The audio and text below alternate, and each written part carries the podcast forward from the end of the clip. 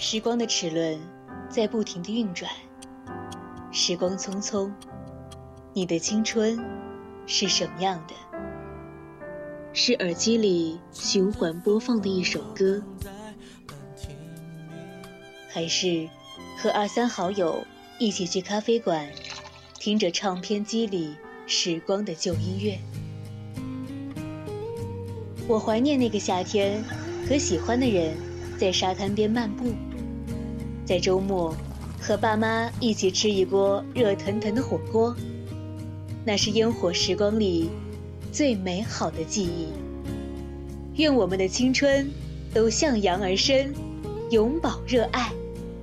每晚二十二点到二十三点三十分，青春印记，你的独家回忆。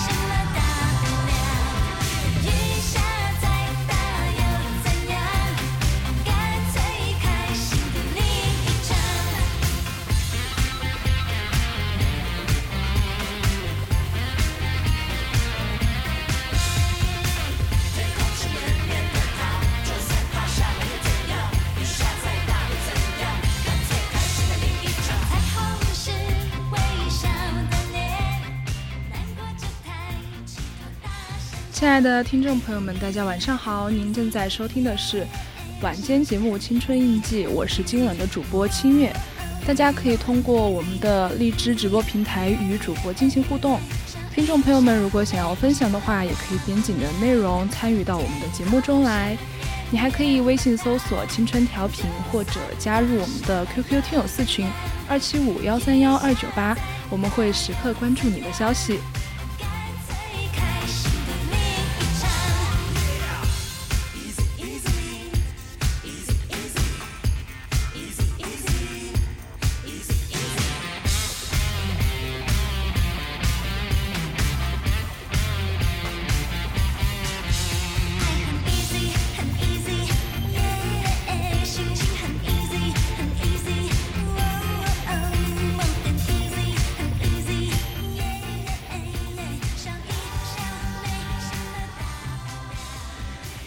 节目一开场，大家好像觉得，嗯，这个音乐特别特别的放松，特别特别的轻松。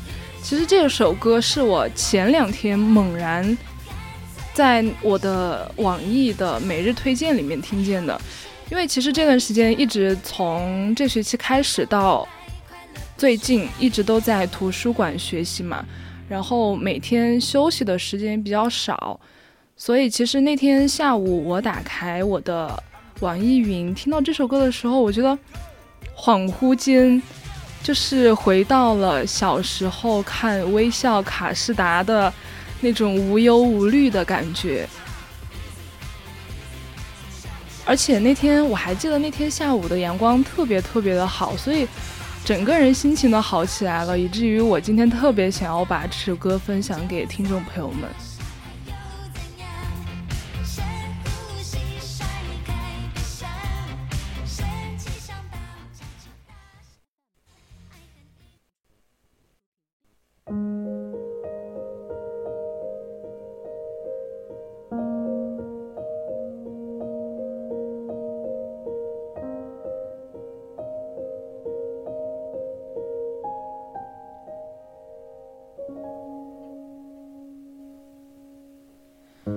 其实这学期一来，嗯，已经是我已经是到了一个大三下学期的时间段。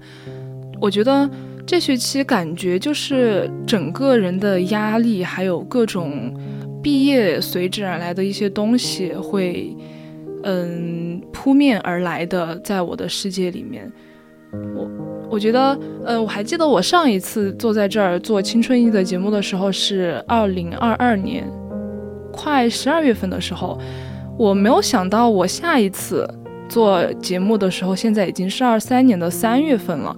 我感觉时间真的过得特别特别的快，其实恍然之间发现，时间已经正式的走进了二零二三年。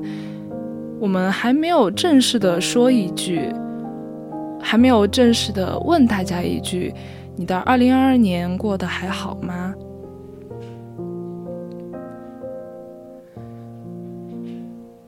其实我的二零二二年可以用一串数字来说清楚：恋爱零次。旅游两次，居家九十六天，车站送别朋友亲人三次，认识新朋友零个。我拿着这样一份成绩单，我没有信心能够踏进二零二三年。我害怕明年又是新一轮的重蹈覆辙。前段时间我在网上看到了一个视频。视频里的一个卖锅的卖货主播，我相信大家其实都看到过，就是这个直播间里一直没有几个人，但他一分钟都不敢懈怠。这个主播他一直举着锅，一遍又一遍地介绍着幕后来直播间里来问，他们问这个主播：“你一直举着锅不累吗？”其实最开始。这个主播看到这句话的时候，一直还保持着职业的甜蜜笑容，回复着说不累，说那个锅一点儿都不重。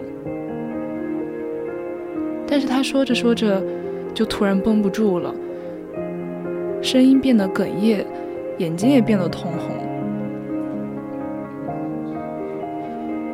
为了不影响工作，他立马用锅挡住了自己的脸。努力让自己的声音保持甜美，然后继续介绍着锅的功能。可是从他颤抖的声音里面，和始终不敢把眼前的锅拿开，大家都知道，他所有的平静都只是伪装。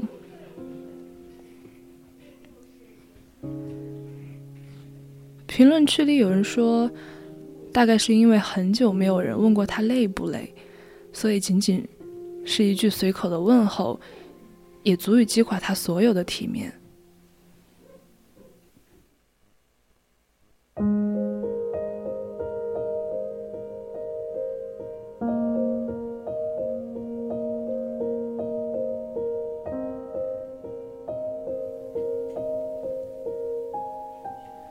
以前我们被人关心的时候，会由衷的开心。那个时候只会觉得自己在被爱。可是长大之后，所有的人都忙着为了生存而奔波、奋斗、拼搏，不知疲倦，不能含泪，成了成年人甩不掉的标签。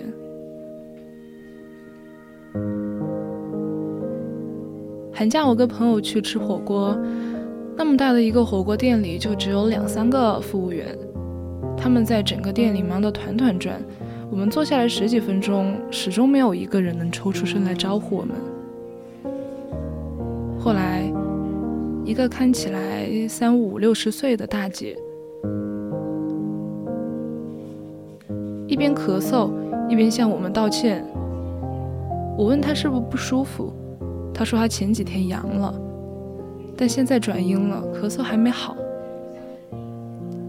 阿姨在向我们保证说，说他确实已经转阴了，让我们不要害怕他。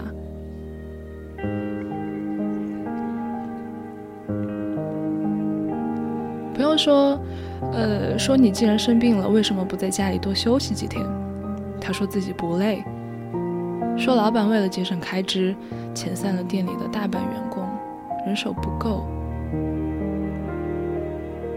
而且就算人手够他也不想请假。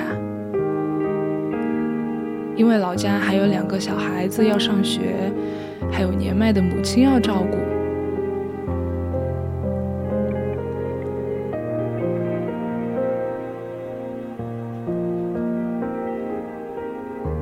请回答一九八八里有句话说大人们只是在忍，只是在忙着大人们的事情，只是在用故作坚强来承担着年龄的重担。”所以，怎么会有人不累呢？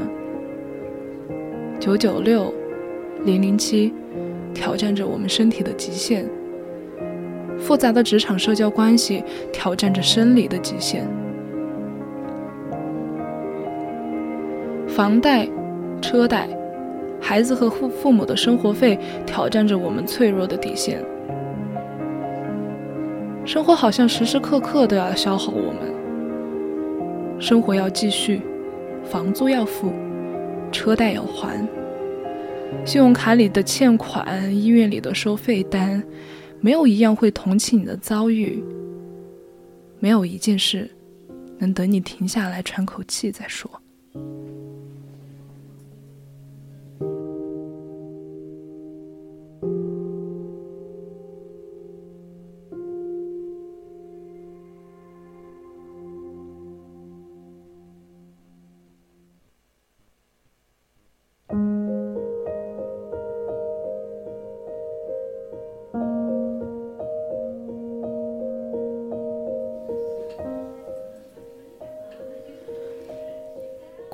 一个叫做“给我希望”的网站，记录着许多人得救的瞬间。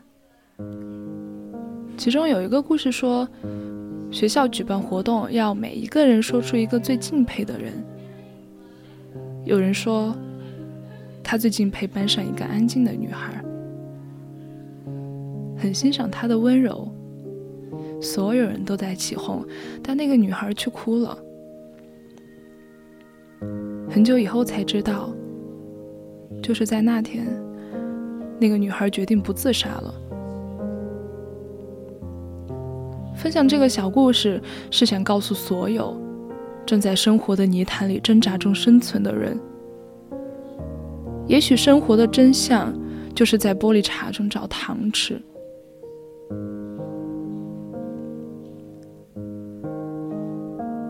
糟糕的2022年已经过去了。而刚开始的二零二三，它还是一张白纸。那就让我们从现在开始，卯了劲儿的去寻找二零二三的糖果吧。希望明年的这个时候，我们能感慨说，这一年的遗憾很少很少，我们变得幸福多了。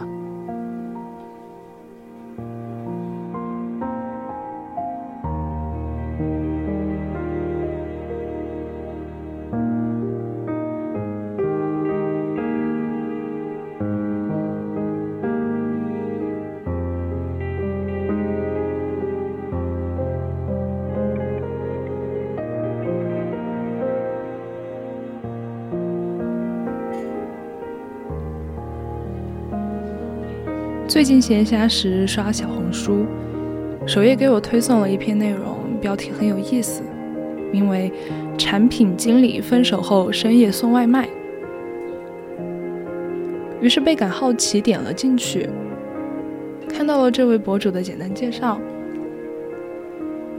上面写着：“本人正值产品经理，这两天刚分手，晚上一个人心情很烦躁，睡不着觉。”很想出去散心，因此就会想到晚上送外卖会不会是一个很好的发泄方式。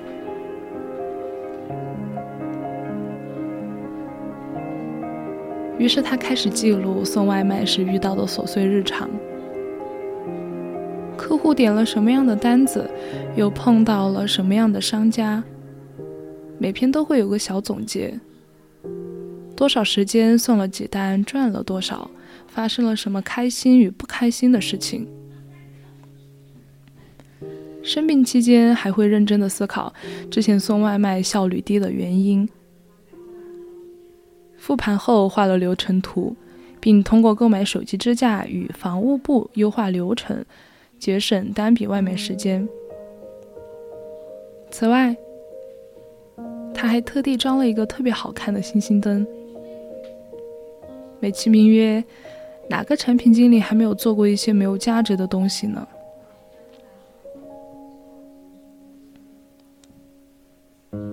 小红书的笔记是否能火，向来是个玄而又玄的问题。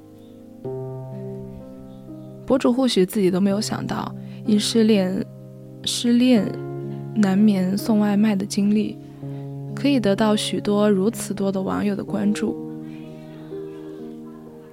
我看到很多评论夸其有趣，有很多朋友跃跃欲试，打算送个外卖增加职业体验。只是从博主的日常记录中，其实也可以看出，这并非易事。对地点不熟，找不到房间号，有时来不及送而被扣钱；给小电驴充电，因时间太长导致蓄电池出了问题。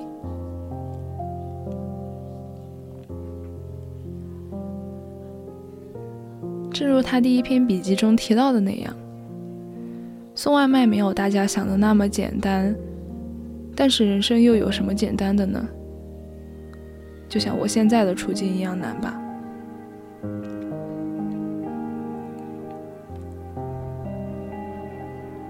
我想这位博主之所以能吸引大家的注意，或许是因为白天是互联网民工做产产品投放，晚上失眠送外卖的巨大身份差异。又或许是不同于常人的失恋反应，至少展现在我们面前的，不是借酒消愁，不是自怨自艾，而是选择骑着载着外卖的小电驴穿梭于城市间的大街小巷。此种心情，或许只有自己知道。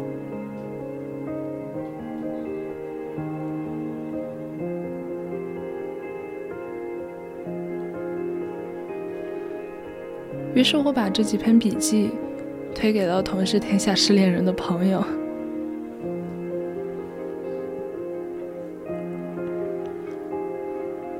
当时的他因为分手消极了好一阵子，这件想起时仍有些郁郁寡欢。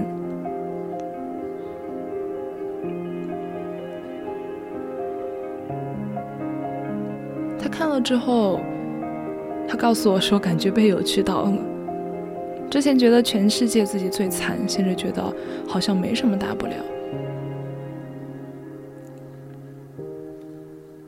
他说：“我虽然没有去送外卖，但最近也有在尝试新的东西。”他说：“人啊，即使再迷茫、再无助，也应该要动起来找事情做。”不然就会很容易觉得自己完蛋了。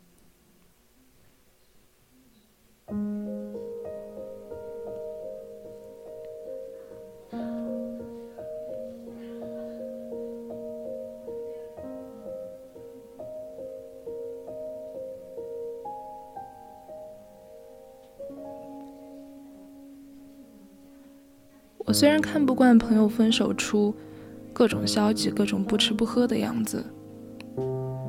但比起看不惯，更多的还是心疼。在一起五年，依旧无法善终。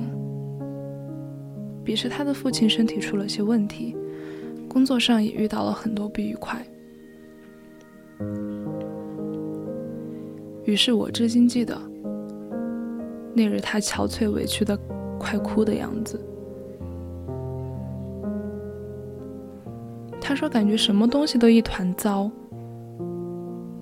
他不知道接下来还能做什么。”他说：“怎么办？我好像被生活讨厌了。”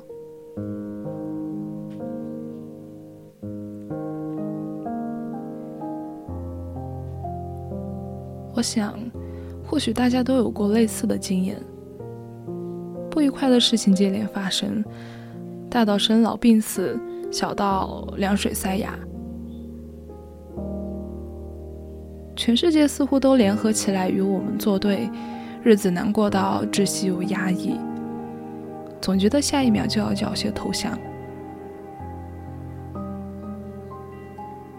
在这个过过程中，我们逐渐失去对生活原本应怀有的期待与希望。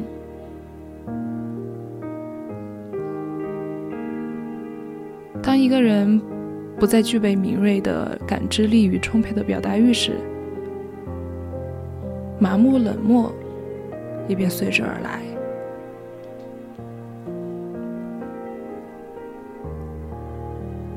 春天的风很舒服，花也好看，只是这一切都与我无关。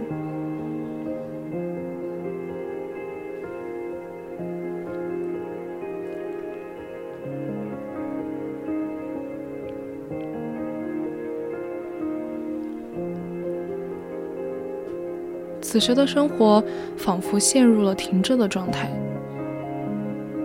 再怎么挣扎，终究还是倍感无力。或许在旁人看来一切如旧，只有自己知道如何兵荒马乱。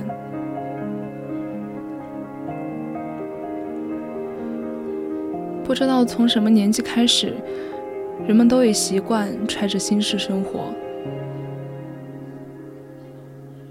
幸福与快乐逐渐成为奢侈，想也不敢想，忘也不敢忘。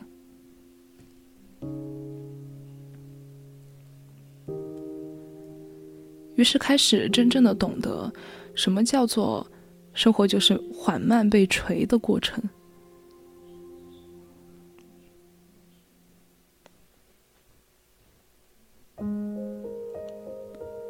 很多东西。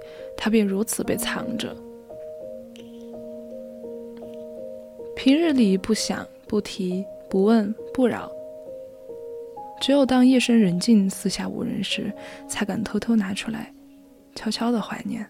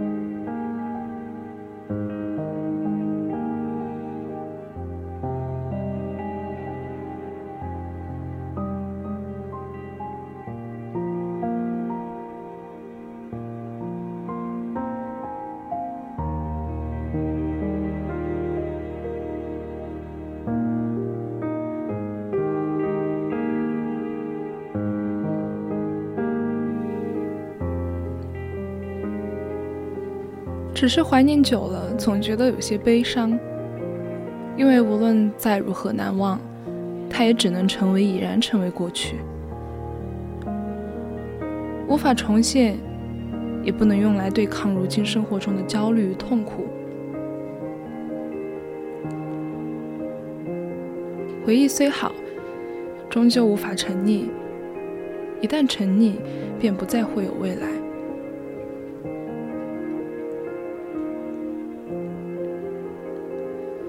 所以，如若现下过于痛苦，唯一的办法，或许便是慢慢熬。所有的所有，一切的一切，悲伤的、痛苦的、无助的，都会慢慢淡去、过去、失去。反复撕扯的伤疤总是难以痊愈，那就不去想，不去看，慢慢等，等它结痂，等它脱落。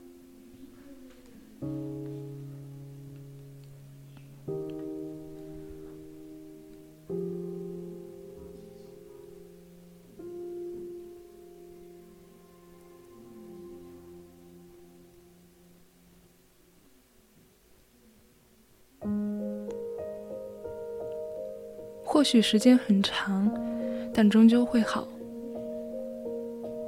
我们要记得，记得永远不要因为任何个别的人和事，去丧失整体性的失望。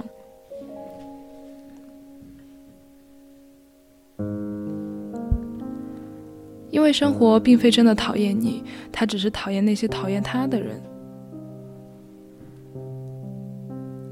所以，谁都会在跟头掉眼泪的。一生顺利，或许只是美好愿景。旁人看来可能风光无限，各种苦楚，想必只有自己可知。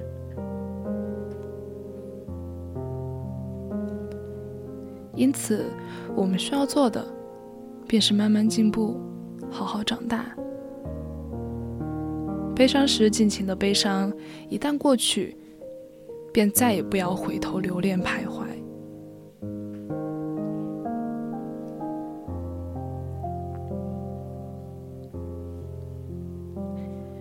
整理情绪，重新出发。这或许是我们在漫长的生命中需要反反复复完成的课题，但无论如何，都要相信自己会一次做的比一次好。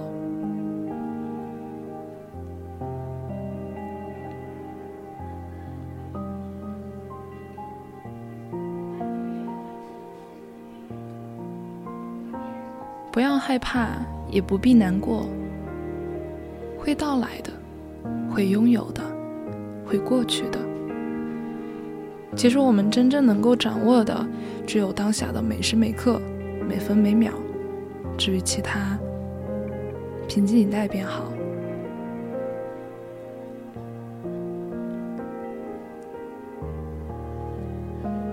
所以无论如何，生活都不会刻意去讨厌你。只要我们想。就会有不同。去放下，去行动，去改变。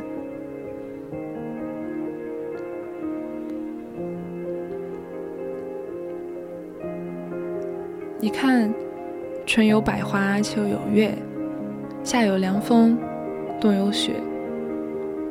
一起努力，敬爱与明天。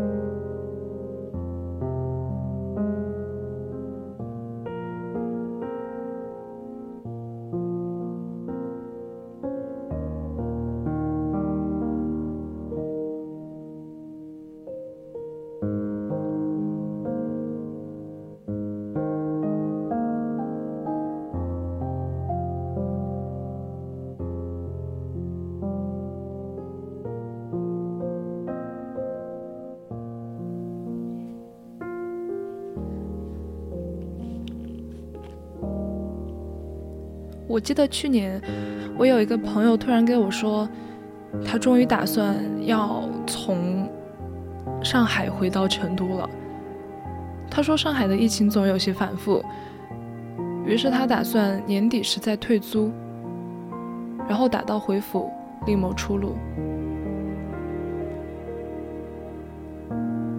现在的他躺在床上，舒舒服服的想着，享受着冬季的日光。微信一响，打开语音，听到的全是他满是快乐的声音。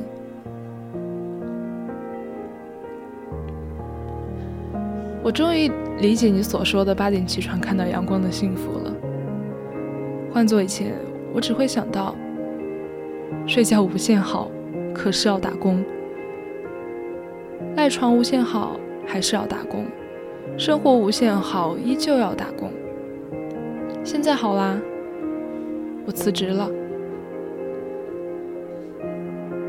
我看着他快快乐的样子，我不知道的人还以为中了彩票。想想也是，以后的他经济自由，可以放飞自我了。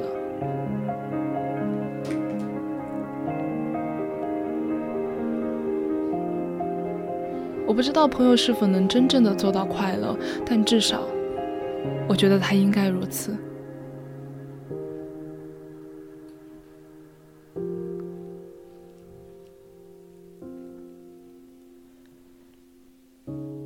其实朋友早就想要辞职，只是碍于疫情以来所在的行业发展形势越来越差，所以不敢迟迟下定决心。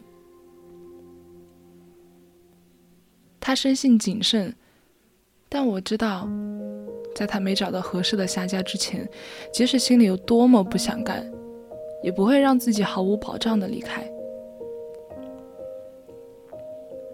因此，本以为那次他也只是吐槽，没想到第二天便收到了他裸辞的消息。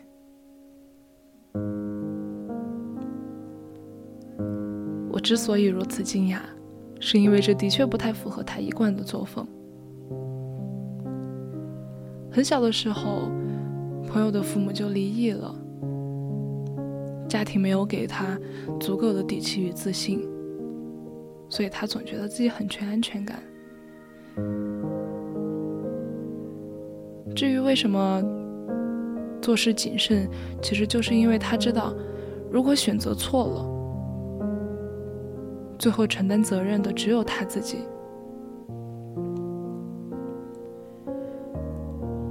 于是小心翼翼，于是如履薄冰。所以我记得他跨专业考研失败后，难过的不是失败，而是难过自己没有机会再背水一战了。我仍记得那时他对我说：“他说我之所以没有选择二战，是因为那个时候承担不起再失败的风险。”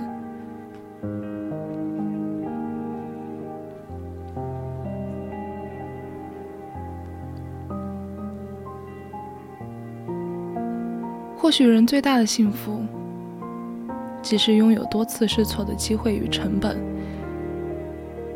去做自己想做的事，去尝试自己想尝试的东西。只是绝大多数的我们，在现实面前不得不承认，很多时候，这却乎是个奢望。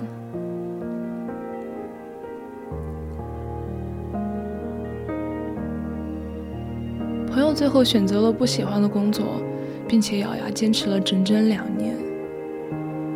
我问他：“这次怎么便下定决心？”他说：“没有什么特别的理由，只是那晚下班回家时，看着满地铁精神疲惫的人们，他突然没来由的感到害怕。”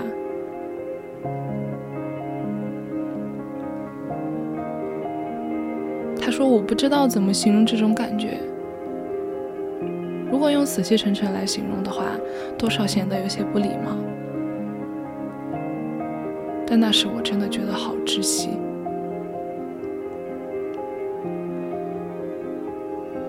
我认真的问自己：这辈子真的愿意一直这样下去吗？做着不喜欢的工作，与不喜欢的同事打交道，然后结婚生子，直到老去。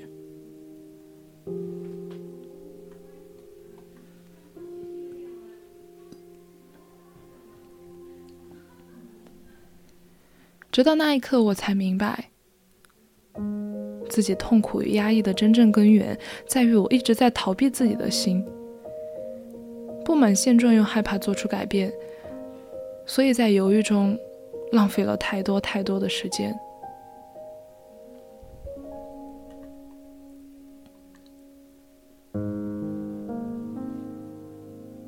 所以我想，或许我还年轻。或许这一切都还来得及。于是朋友狠狠心，果断了一回，甚至没有等年终奖到来，便直接离开。所以这才有了我们在开头时的对话。我问他现在有没有后悔，他告诉我说，他觉得自己早该如此。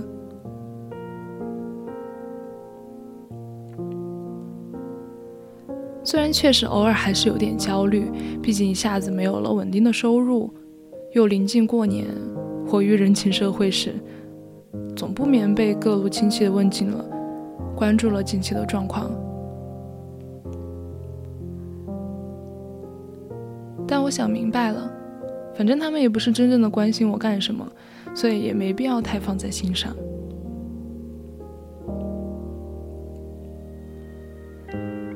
以前我就是太在乎他们了，所以才会畏首畏尾，什么都不敢做。现在才明白，人生是自己的，本末倒置真的没有必要。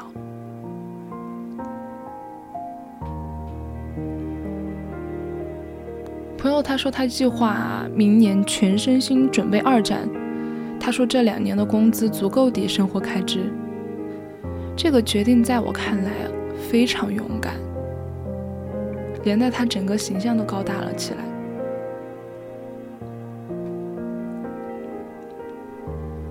他说：“大不了金钱学业两头空，重新再来。本来我就一无所有，也不在乎再经历一次。”这话听起来确实有点小心酸。那天我看到他久违的更新了微博。赫然写着两句话：“生活很难，但是我又划着我的断桨，重新出发了。”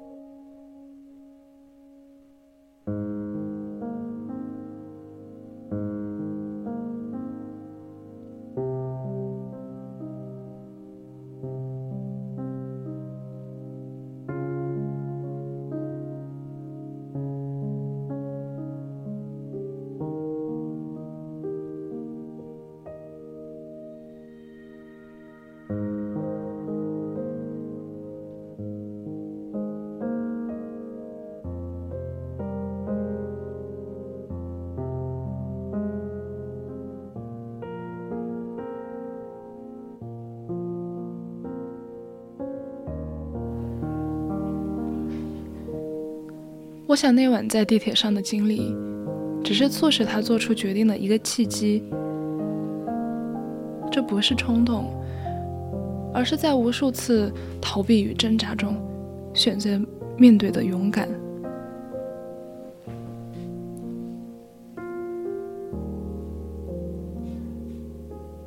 这不是冲动，所以，我记得他那天说：“你之前告诉过我，我们的人生不会因因为一次失败而真真正正的彻底完蛋。”那时我只觉得这话只是安慰，现在才发现好像真是如此。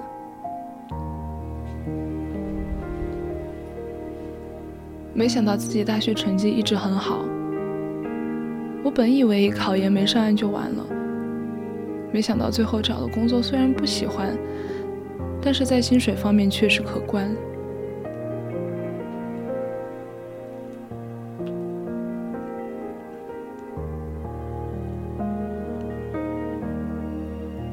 我就经常在想，为什么每次重要考试时不行，或者不是因为能力不够，而是我心态真的太差了。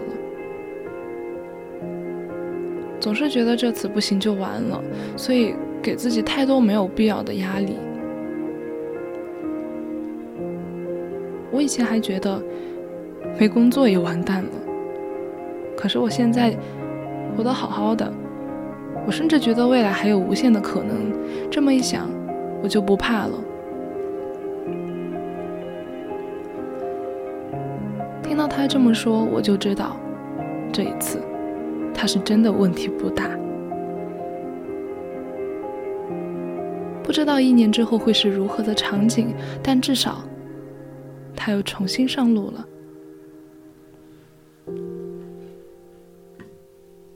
我想，在每个人的生命里，都曾有过如此至暗至黑的时刻。或许因为失败而一蹴不就，或许因为犹豫而徘徊不前，于是压抑、焦虑。颓废、痛苦，但别担心，这些都是非常正常的。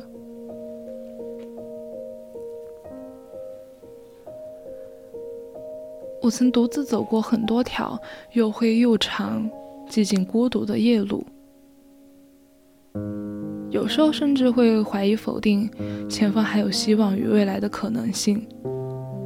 但甚感庆幸的是。每一次我都走到了天亮。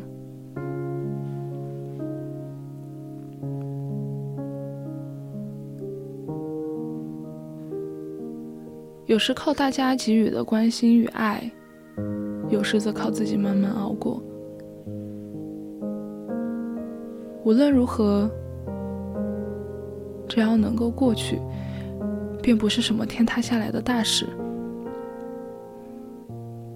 俗话总说：“死生之外无大事，可若非真遇到，怕难以有感叹。”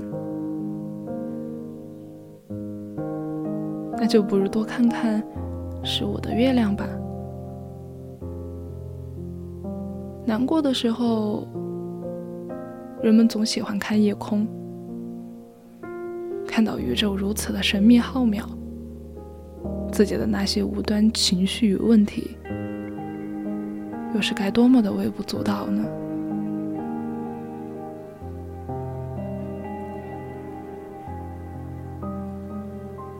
我相信这个世界上一定有人活得很轻松，活得无忧无虑，活得顺顺利利的。但我同时也相信，这绝对不是大部分人。大部分人光是好好的生活，便已耗尽全部精力。因此，不必过于苛责自己。我们都是平凡至极的人，遇到失败真的很正常。如果真的太难过了，就好好的哭一回。哭完了，就该拍拍尘土，收拾行李，继续上路。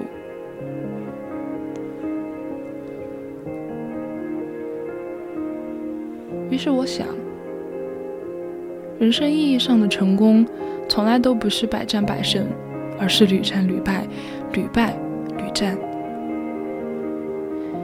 只要还愿意，只要还有机会，真正的末日便永远不会到来。生活确实很难，不过即使遍体鳞伤，也请划着断桨，重新出发吧。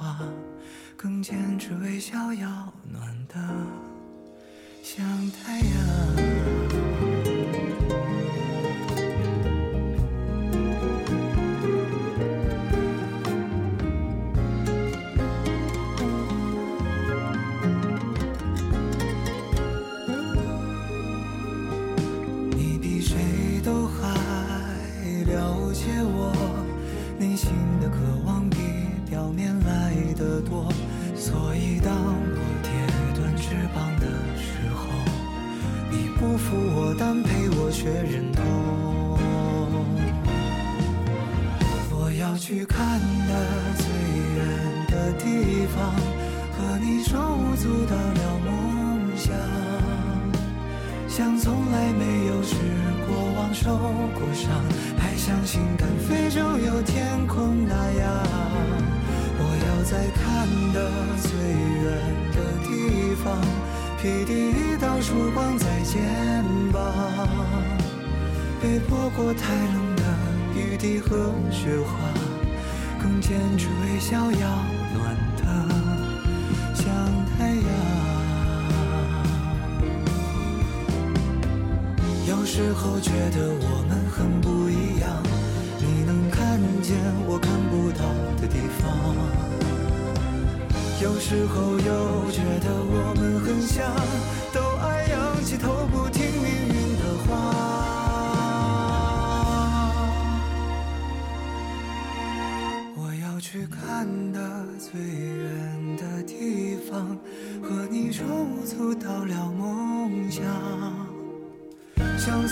没有失过望、受过伤，还相信敢飞就有天空那样。我要在看的最远的地方，披第一道曙光在肩膀，被泼过太冷的雨滴和雪花，更坚持微笑要暖的像太阳。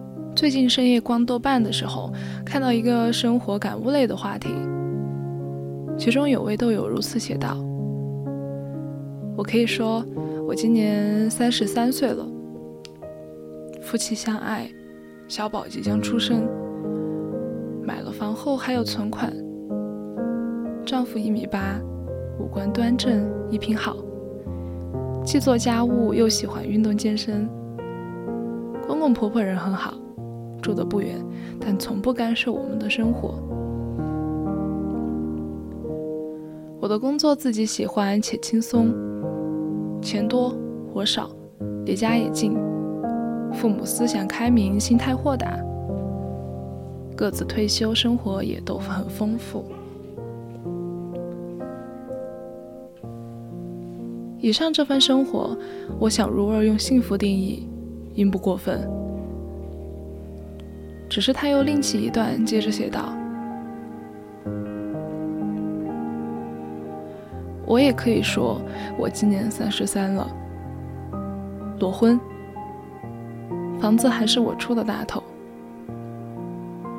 丈夫离过婚，患有焦虑症，工资不高，最近还在念大学，婆婆有躁郁症，时好时坏。”家庭心理疾病会会遗传给小宝。我的工作近期进入了舒适区，难免心生怠倦。父母远在国外，好几年可能就见不上一面。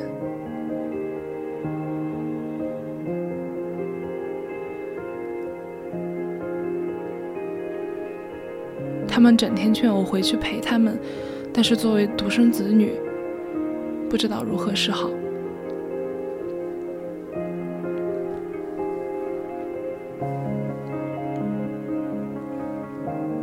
同一生活，同样都是事实，但听起来似乎有着云泥之别。前者说来令人艳羡不已，后者则有些让人避之不及。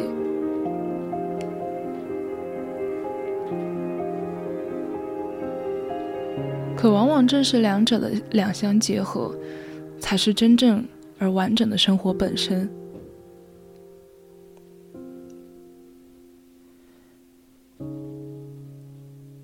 那究竟能感受到的是幸福还是辛苦？其实较大程度取决于我们自己。生活中能自己掌握的东西其实已经很少了，因此。如何去描述看待自己所拥有的，可能是我唯一能掌握的了。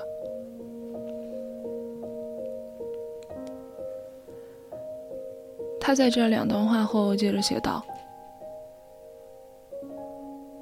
我选择用哪一种方式去定义自己的选择，这也便决定了我之后的喜怒哀乐。”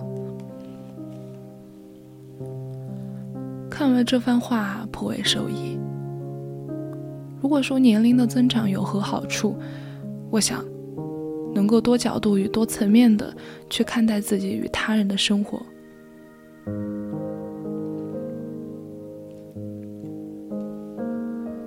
如果我们的面前放着半杯水，那会觉得这是半满，还是半空？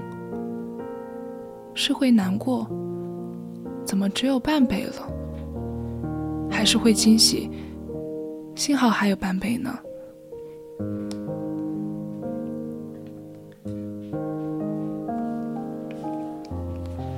我把这个问题交给了朋友，他脱口而出：“怎么只剩半杯了？”对于这个回答，我并不惊讶。彼时是他情绪的低落期。烦心事一堆接着一堆，自然看什么都觉得悲观无望。随后，我将这位三十三岁姐姐的对自己生活不同角度的评述话语转发给她，并让她也试试看。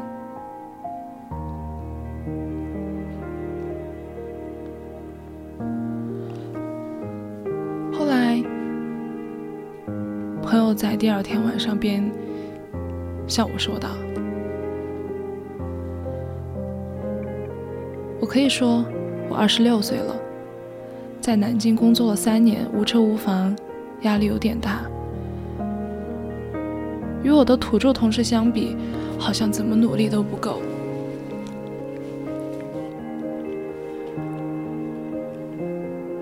大学分手后单身至今总觉得自己会孤独终老，再也遇不到喜欢的人。要好的朋友都不在身边，偶尔想找人吃饭都会很麻烦，有时确实会倍感难过。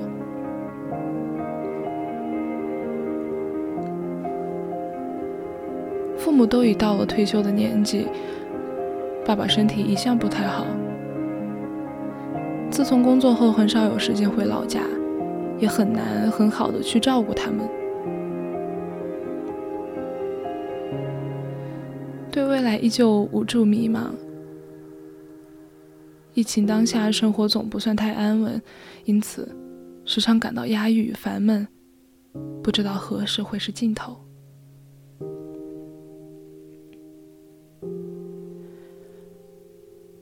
我也可以说，我二十六岁了，在喜欢的城市做着喜欢的工作，虽然辛苦，但工资稳步增长，行业正处朝朝阳，发展前景乐观。父母准备将另一套房子出售作为首付，在南京买房。假以时日，我就要真正在这里安家了。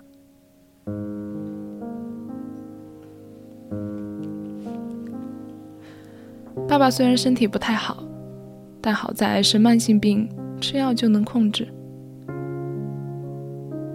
他俩打算慢慢旅游，慢慢玩，靠退休金养老，也不需我操心。单身久了，乐得自由自在。休假时可以去好友的城市游玩，疫情教会了我珍惜当下的生活。我确实应该为我所拥有的一切感到由衷的快乐与幸福。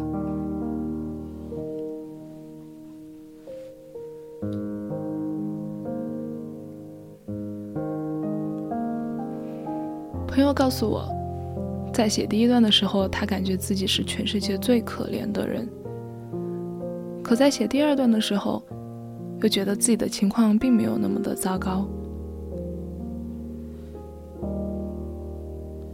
甚至可以说好像还不错。他说：“我们真的都太容易着眼于那些自己没有的东西，然后无视那些其实早已存在的。”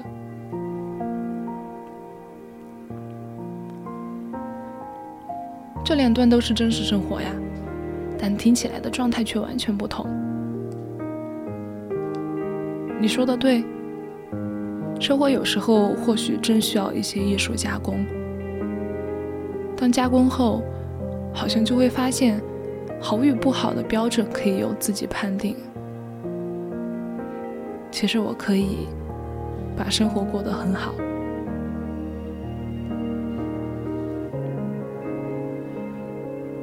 当我们觉得自己一无所有的时候，往往并不是真的一无所有。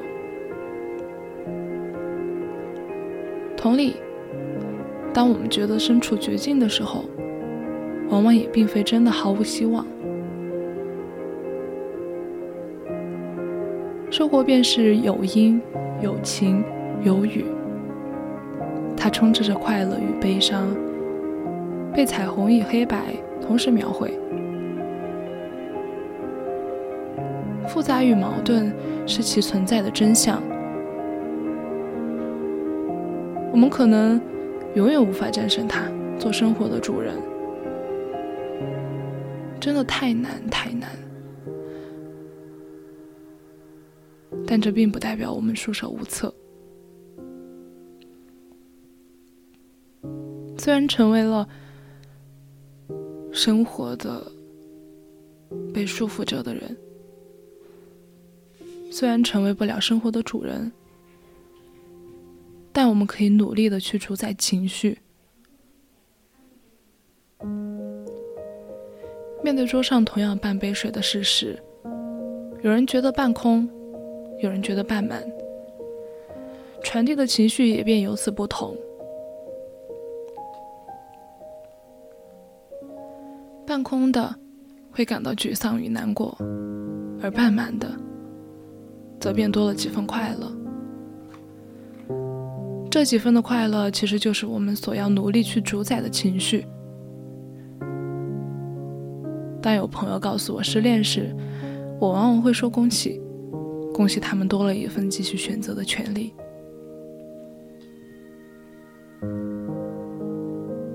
没有谁是真正忘不了谁的，如果有，那其实往往是因为在这之后没有遇到更好的，所以可以痛苦，但不必过于，不要让痛苦奴役我们，而是要尽力的去支配这一痛苦。如此，才不会被其反复的折磨。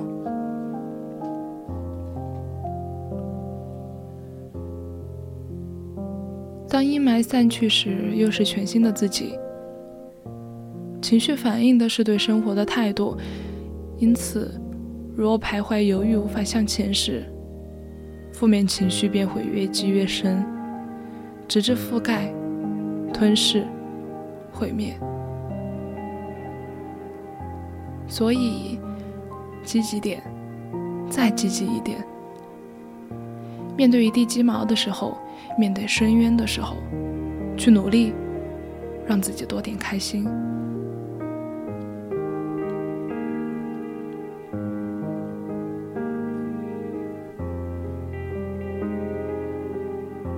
就让我们让这一点微不足道的开心，成为我们击败负面情绪的武器。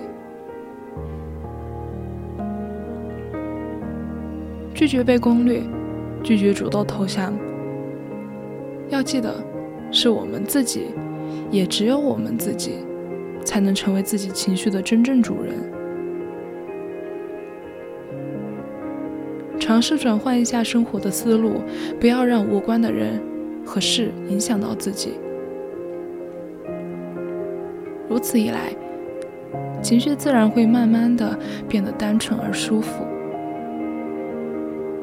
我们需要学会自己治愈自己，会治愈，便不怕被伤害。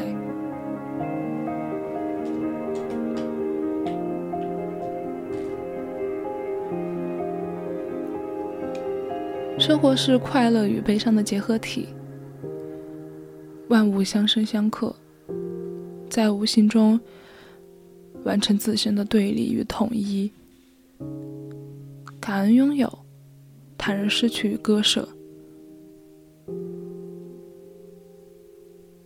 所以，我只希望你的日子能够永远都好，只要能好一点，就已足够。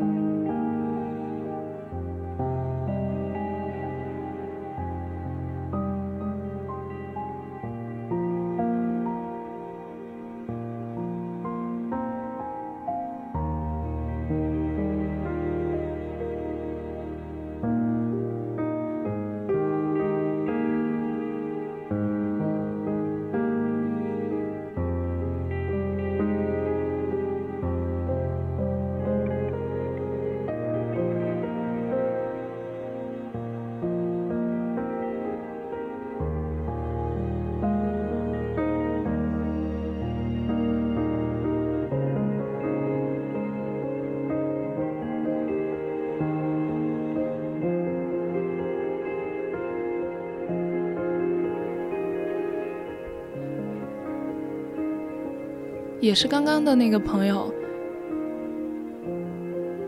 我记得他在还没有辞去工作的时候，有一天突然发微信给我说他终于升职加薪了。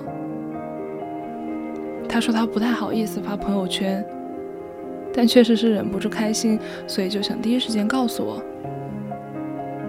听到这个消息后，我也很激动。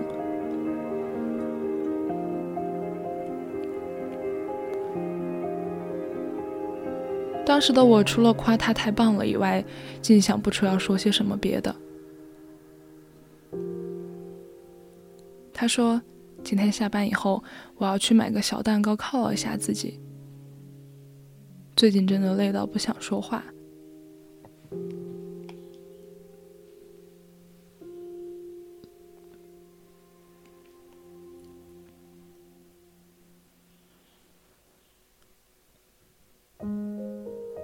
我听到他的声音里，满是熬夜后的疲惫与劳累，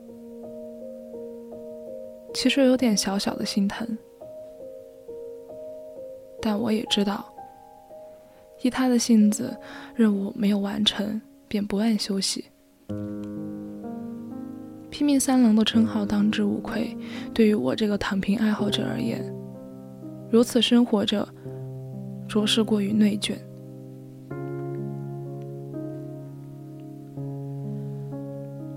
我记得当初不知故里时，也曾劝过他好好休息、注意。只是他突然一笑，而后说：“我不觉得这样很辛苦，能够自己学习、赚钱、工作、进步，是一件很幸福的事情。”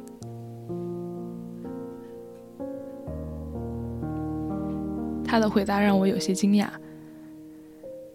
天将降大人与斯人也，在清一色对生活的抱怨声中，确实真的很久没有听到如此积极向上、活力满满的话。大概是因为这对于我来说，一切都来之不易。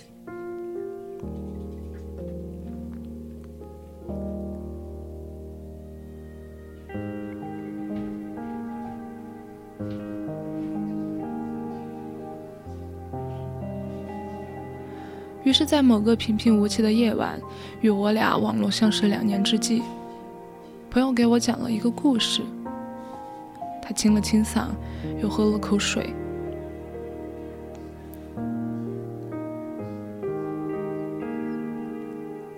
一九九六的六月十二号，在贵州的某个偏远山区里，有个聪明的小女孩出生了。只是他出生没有多久，就成为了留守儿童。爸爸妈妈去了遥远的广东，一两年才能回家一次。直到他五岁那年，看到过年时只有妈妈回来了。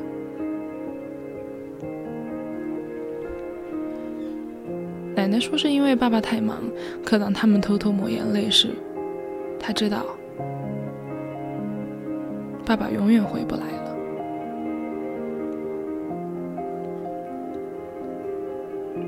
从此，妈妈不再去广东，在家里打零工，照顾一家老小，日子清贫，但也很幸福。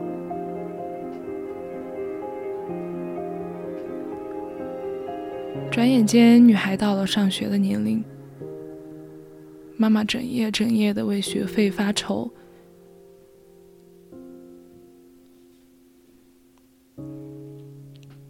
然而那天有人来到家中，告诉他们不用担心学费的问题。后来他知道那是春雷计划，他要走好长的山路才能到学校，往往天亮的时候出发，天黑后回家。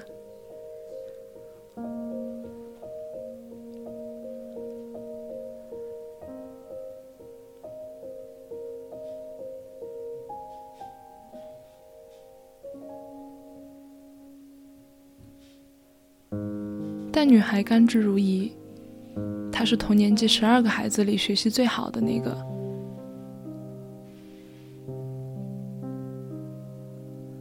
高中时来到县城，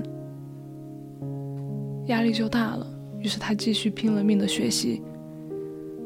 当他如愿考上大学的时候，他记得妈妈笑得很灿烂，他告诉她，只要能出去，就不要再回来。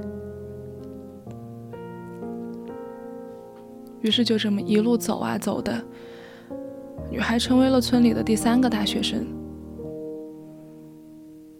她在空闲时间里拼命赚生活费。毕业后，她选择留在了贵阳。她用大学四年里的小金库，带妈妈和奶奶去了一趟爸爸长眠的广东。小时候觉得天一样远的地方，如今动车只需要五个小时。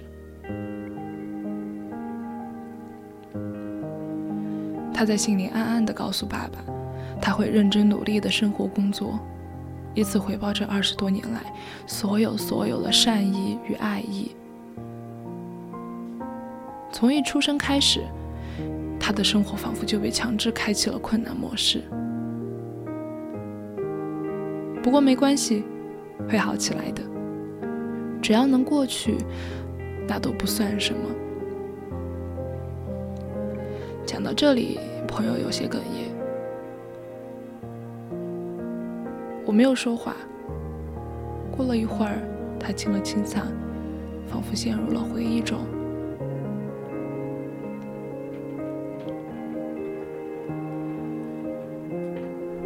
你知道吗？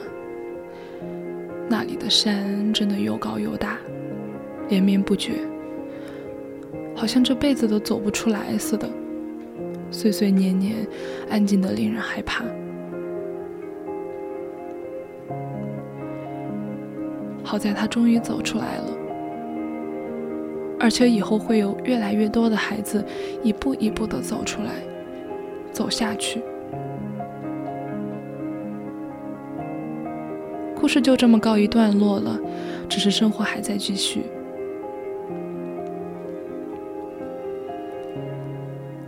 我记得朋友讲故事的时候，老爱说女孩很聪明，可这个聪明女孩的微信名使用的却一直是笨小孩儿。她在个性签名上写着“愿能笨拙的去拥抱世界”。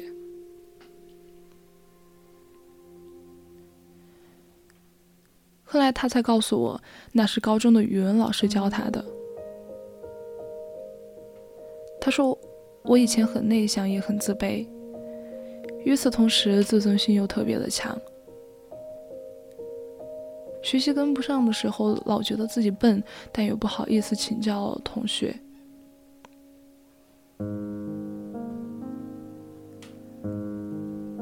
但是老师经常找我聊天，一做对题目就各种的夸我，说我聪明。”我知道那个时候的我又木又呆，与这两个词几乎没有任何的关系，但被夸多了，心态便不一样了。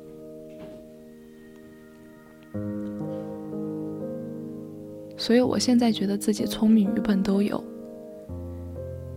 这样挺好，笨一点，一步一步走得踏实。我没什么宏大的目标，就把每一天过好就挺好，普普通通。就是最大的幸福。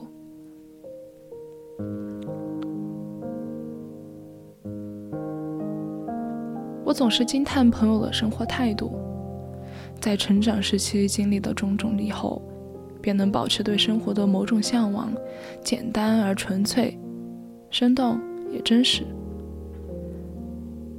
他是个很少焦虑的人，因为在他看来，没有困难是不能一步一步解决的。如果有，那就睡一觉再说。他的奶奶曾经告诉他，太阳是全世界最宝贵的东西，它一出来，什么都会变好。更好的是，它每天都会出来。老人家用最明白的语言诠释了什么叫做乐观与希望，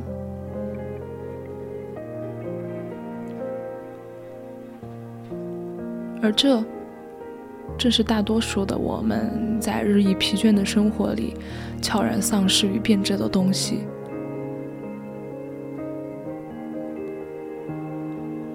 小的时候想做拯救地球的超级英雄，长大以后才发现。其实光是拯救自己，便已耗尽所有的心力。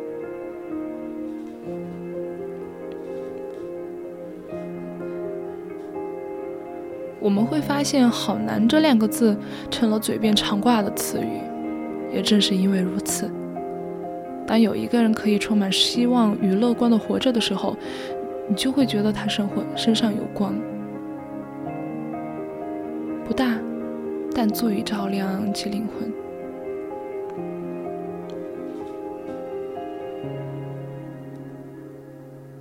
朋友说他不懂人们为何只爱抱怨。与出生时的一无所有相比，我们其实已经获得够多了。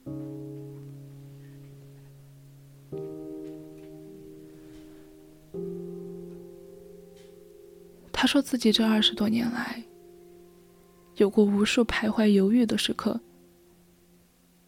但最后才发现。除了硬着头皮继续拼命下去，没有其他任何的办法。我觉得生活没有那么坏，事情也总不会那么糟糕。很多时候，其实是我们自己把困难想得太大、太可怕了。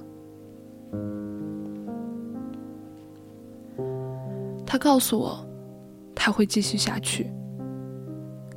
继续笨拙的去拥抱这个世界，以自己的方式去打开生命里通往未来的那扇大门。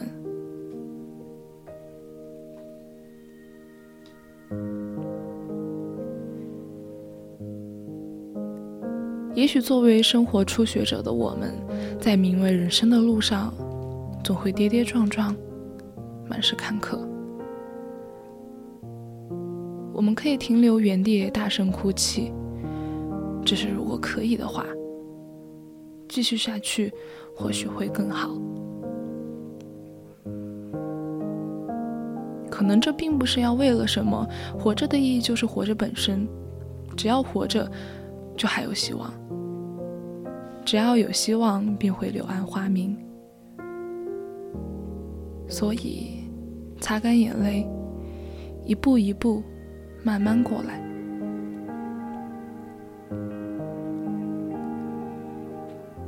即使脚步有些笨拙，但总是不想走也走不动，这都没有关系。或许你抬起头，世界就在前方等着你，他等着将你拥入怀中，告诉你还好，你终于来了。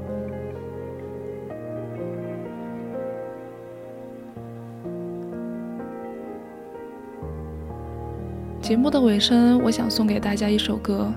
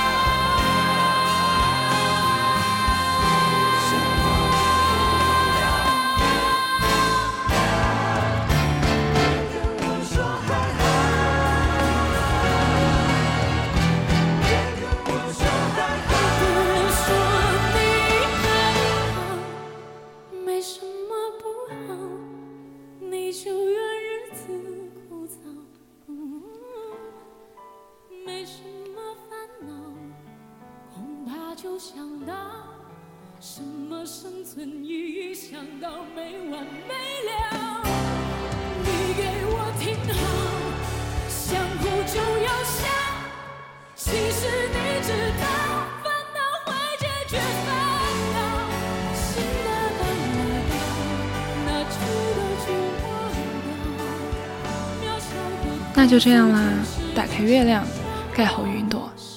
晚安。愿我的小月亮们都能多多的爱自己。现在已经是北京时间的二十三点二十六分。今天的青春印记就要和大家说再见了。